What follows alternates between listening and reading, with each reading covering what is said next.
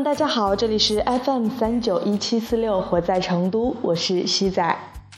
闲聊、读书和音乐，时光静好与君享。嫁给社会第一年，我在成都。成都今天看上去是一个快要下雨的阴天，现在是早上的八点五十三分，你在哪里呢？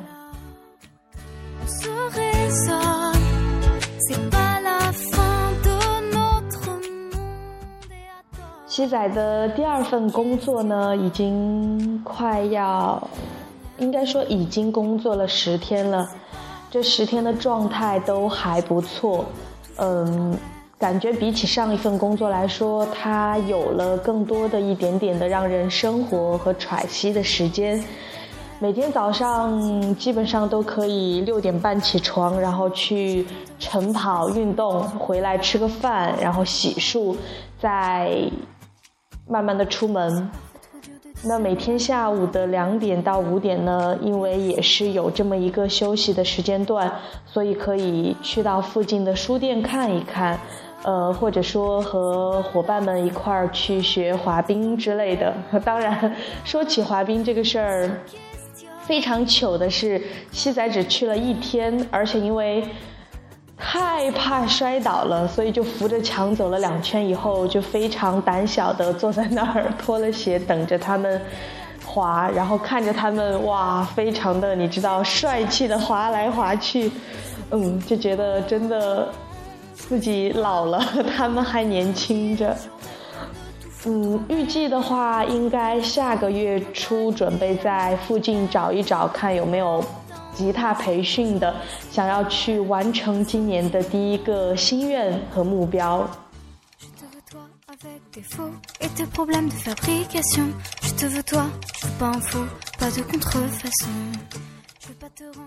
说实话，比起上一份工作，这一份工作真的让人觉得放松了很多，然后也比较开心。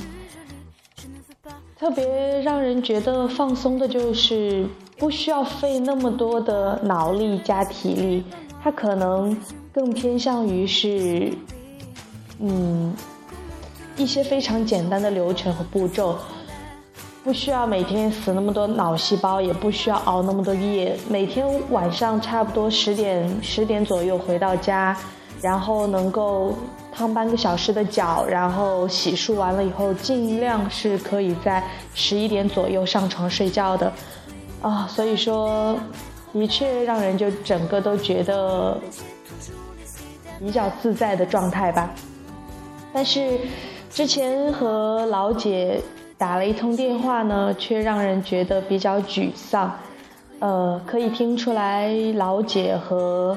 我娘亲对于第二份工作都觉得不是很满意，嗯，可能对于他们来说，更多在意的会是一些，比如说这份工作能不能给到你五险一金，这份工作的工资会不会更高一点，这份工作听上去会不会更加的体面和光鲜，嗯，然后。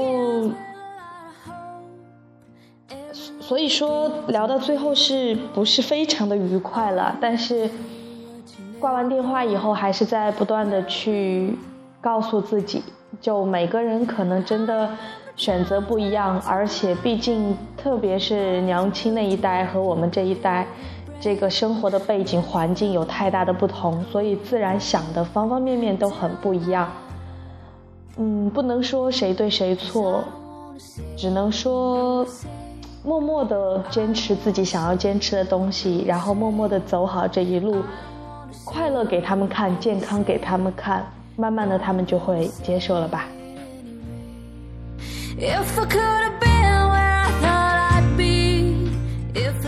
于是那天就突然的想到了一个问题，就是上大学究竟是为了什么？对于娘亲他们来说，可能会觉得。让你去上那么一个好的大学，辛辛苦苦的读了四年的大学出来，不是让你去作为一个，比如说服务员也好，或者怎么也好，去做这样的一个更偏于体力的一个工作。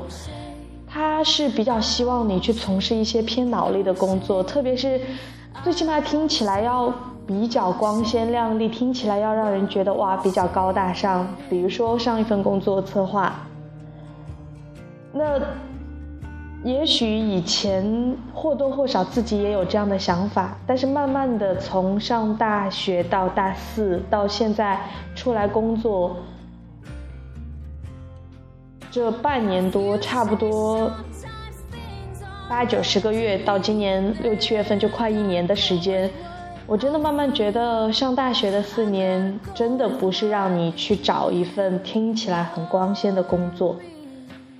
嗯，在这里我是觉得上大学可能最重要的是有两点，第一点是在这个过程中你会有意识的去养成一些。自己的一个学习东西的框架和体系，构建一个学习体系，嗯，培养一个比较好的学习能力，这一点是非常重要的。从小到大读了十几年、近二十年的书，可能在前面你更多的是学一些书本上的一些知识，学什么是什么，但是特别应该是到了大学的阶段。学什么倒不是那么重要了，重点是在学习的这个过程中，要去培养那个学习的能力和你的自我构建一个学习体系。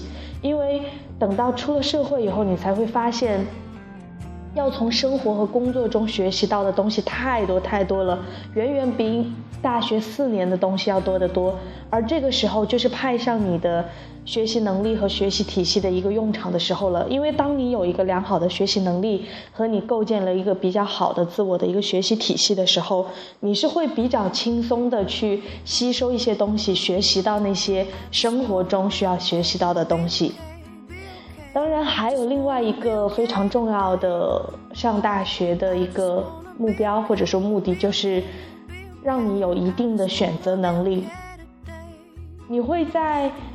更好的理解、了解了自己和了解了这个世界之后，你可以去做不同的体验、不同的尝试，但在这个过程中，你会发现什么对于你来说是更合适、更舒服、更自在的，而那个就是有一个更高的学历之后所带给你的一个选择的权利，它是让你去有更多的选择性，你是要这个还是要那个，而不是说。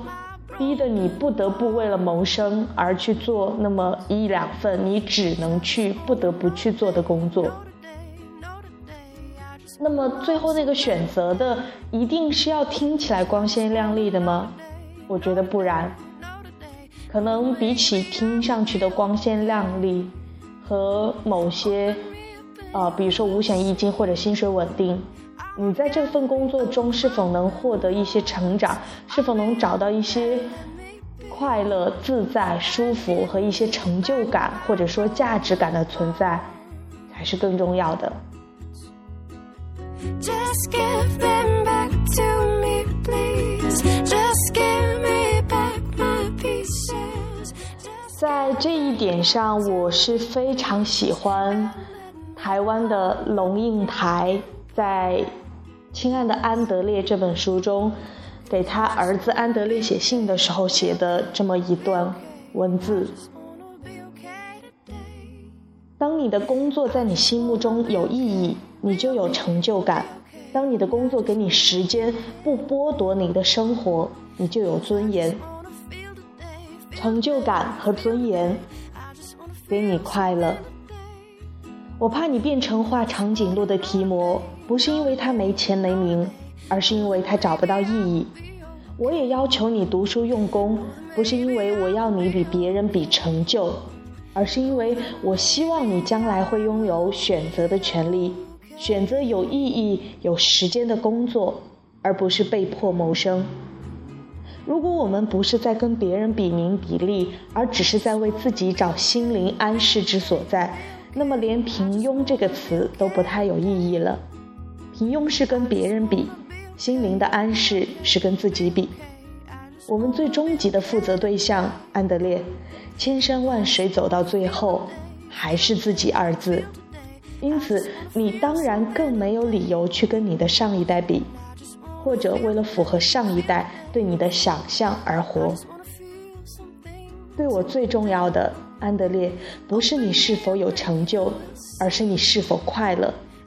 而在现代的生活构架里，什么样的工作比较可能给你快乐？第一，它给你意义；第二，它给你时间。你的工作是你觉得有意义的，你的工作不绑架你，使你成为工作的俘虏，容许你去充分体验生活，你就比较可能是快乐的。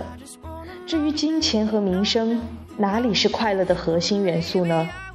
假定说，横在你眼前的是选择到华尔街做银行经理，或者到动物园做照顾狮子、河马的管理员，而你是一个喜欢动物研究的人，我就完全不认为银行经理比较有成就，或者狮子、河马的管理员平庸。每天为钱的数字起伏而紧张而斗争，很可能不如每天给大象洗澡，给河马刷牙。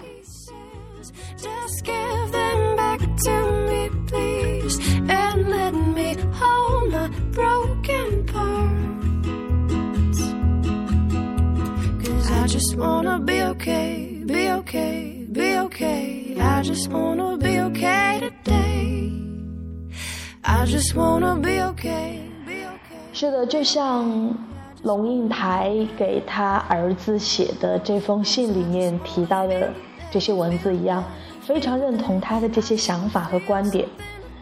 当然，多么希望 自己的娘亲和爹也能够有这样的一些想法，但可能还是，嗯。会有一些局限所在，但是不能去这么要求他们嘛。所以说，现在要做的就是好好生活，快乐生活，健康快乐的回家，他们看了应该就会放心了。那么今天的读书给你听呢，要读的是一篇来自网络上的文章，非常喜欢这篇文章里面，呃，这两个。孩子，或者说这两个差不多同龄人的一个心态和生活状态。这篇文章叫《房子也许是租来的，但生活不是》。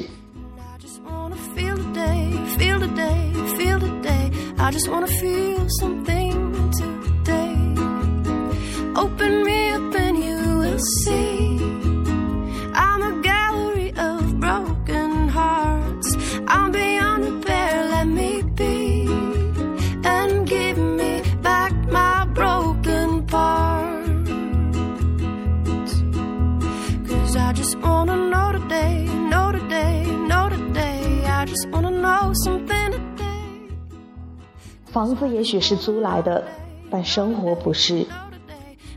作者：周鸿祥。十月的时候，松松搬了第三次家，这是在上海工作以来最伤筋动骨的一次。或许是待的时间长了，行李由一个变成三个，三个变成五个，完全呈基数倍增长。直到精疲力尽，把所有东西扛进屋子里。松松给我打了个电话。天，我终于知道我为什么找不到男朋友了。我简直就是自己的男朋友，我竟然靠自己搬完了东西，从浦东到北京近，简直要疯了。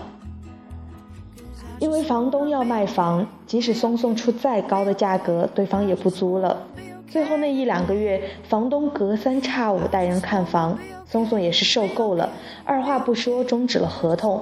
跑回自己曾经最熟悉的北新泾找房子，也不管从东明路到北新泾到底有多麻烦。他说：“这就是做人的态度。”但是搬完家后，松松立马就穷了。他无奈地说：“我这个月要还六千的信用卡，想想又觉得好无力。每当这时，我都特别吃惊：六千？为什么在我和他工资相当的日子里？”我一直无法理解为什么一个月可以用掉这么多的钱。你还了信用卡，不是要喝西北风了？松松说：“那怎么办呢？总不能亏待自己啊。”像我和松松这样的年轻人，二十五六岁，有稳定工作，出入高档写字楼，经常出差飞来飞去。相比于许多同龄人，都有着难以掩饰的优越感。但是每当我一聊到身边的同学，很快就道出不明所以的感慨来。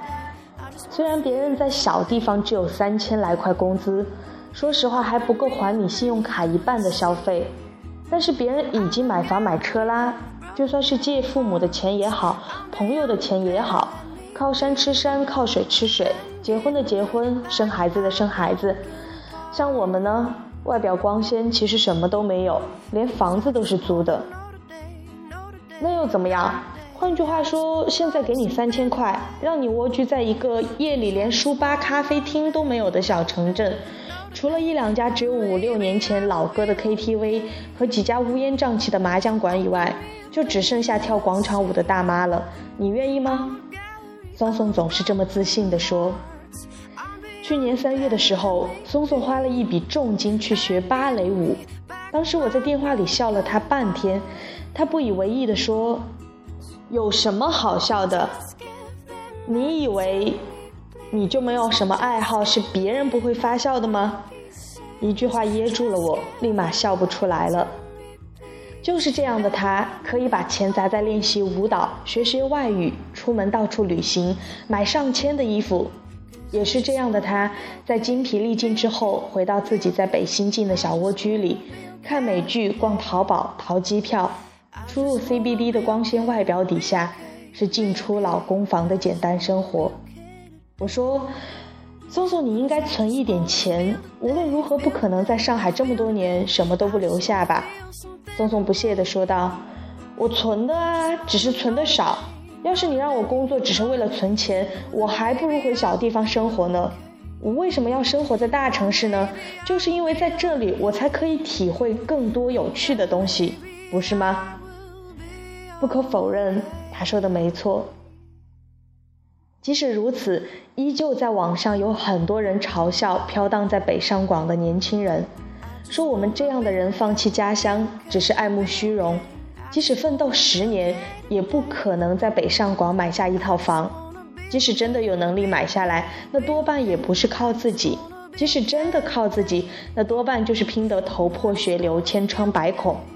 这样一说，松松就会笑，是吗？我为什么一定要在北上广买房呢？说这种话的人肯定是嫉妒。如果不是嫉妒，他过他的小日子，我过我的大生活，有何相关？而且，如果说这个画的是个男的，我真想一巴掌拍死他。连我这样的女生都有勇气在这茫茫人海中飘荡，他居然窝在安逸的环境说三道四，不好笑吗？周末的时候，松松打电话给我，说想去宜家逛逛。原本我以为只是逛，结果松松买了一张桌子、一个沙发、几卷墙纸，还有若干零零碎碎的小饰品。我扛着桌子望着松松问：“你是准备干嘛？”“不干嘛，我那个房间太 low 了，躺在床上完全体会不到家的感觉，所以我得动工改造一下。”“拜托，那只是租的房子好吗？”那又怎么样？房子是租的，但生活不是。从那天开始，松松一下班就开始改造他的闺房。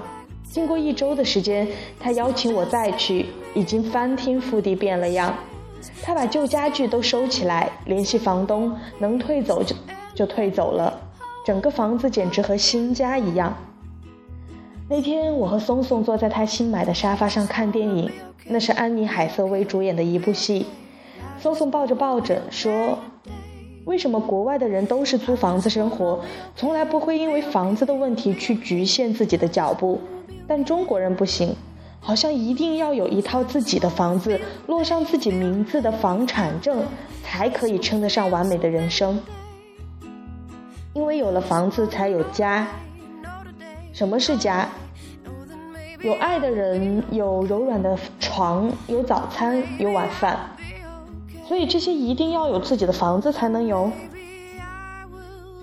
这个，我新买的床垫很软。如果我找到男朋友，我觉得在这个屋子里，我们也可以过得很开心。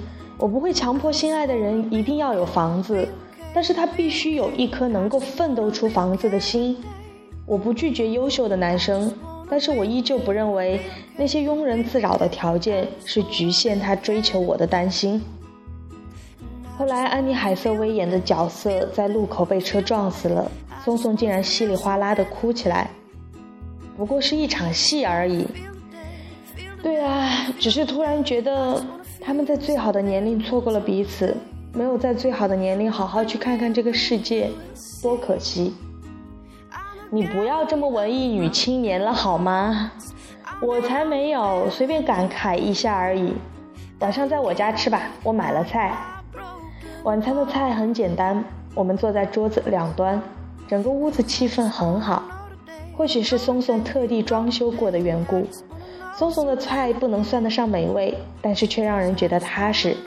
有那么一刻，我觉得好像我们并不是在上海漂泊的两个人，而是在家生活的好朋友。而这个房子并没有那么多排斥我们的气息，反倒有一种格外的包容。周，你觉得钱重要吗？就目前来说，还是挺重要的。如果我们真的没钱了，连活下去可能都是个难题。不，如果我们真的没钱了，我们要有能力相信我们还可以赚钱，而不是坐吃等死。所以我觉得钱并不是那么重要。你下次不要总是设圈套套我进去，我就没办法反驳了。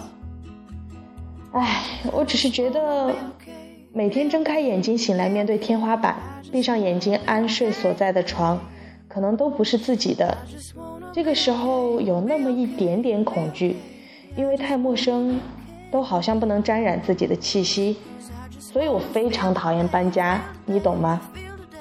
嗯，大概能懂。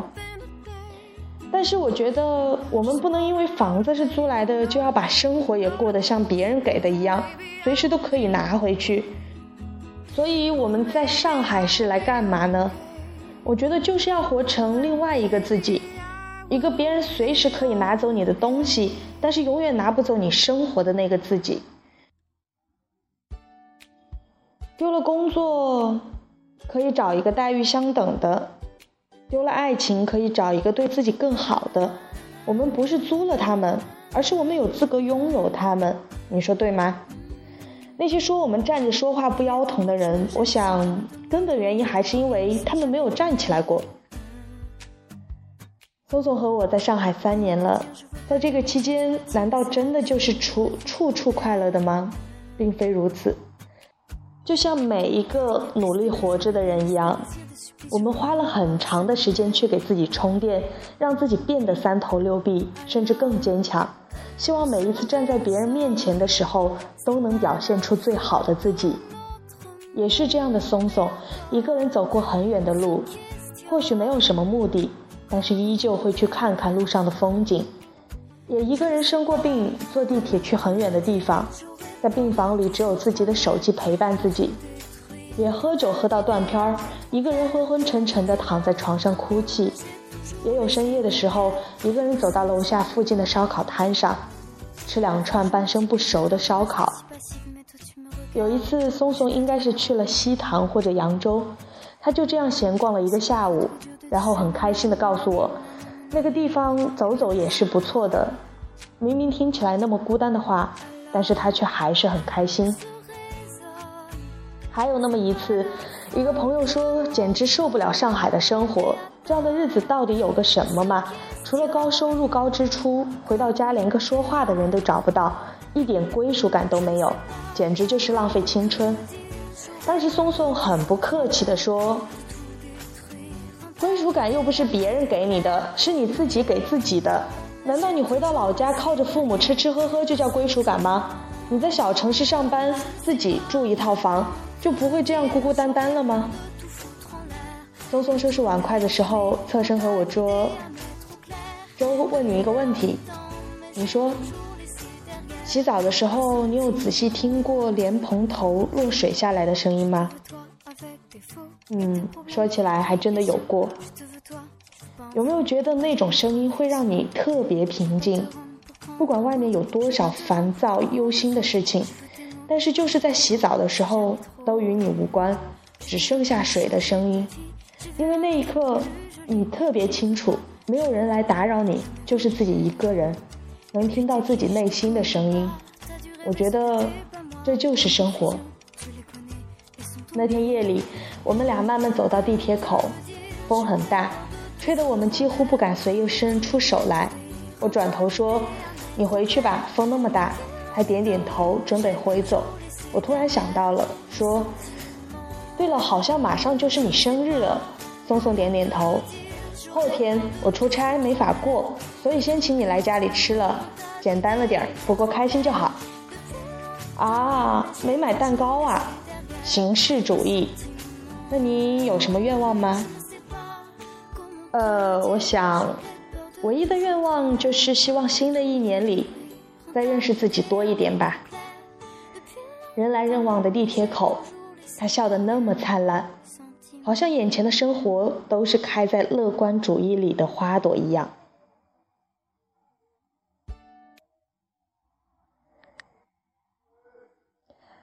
好的，那么今天的文章也分享完了，心情和生活状态也分享完了。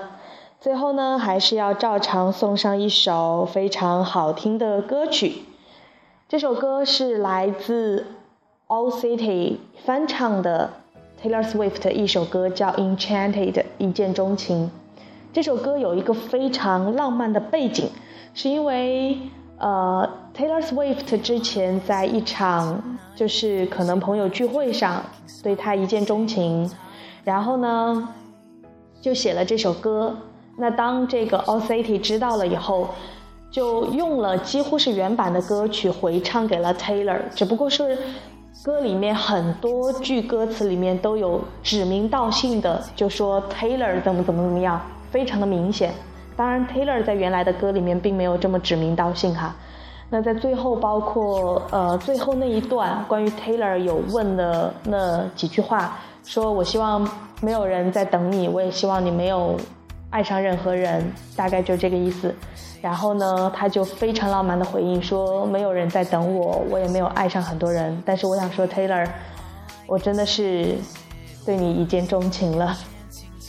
所以非常好听的翻唱版的《Enchanted》，把这首歌送给大家，希望大家今天都能有一个好心情，下次再见啦，拜拜。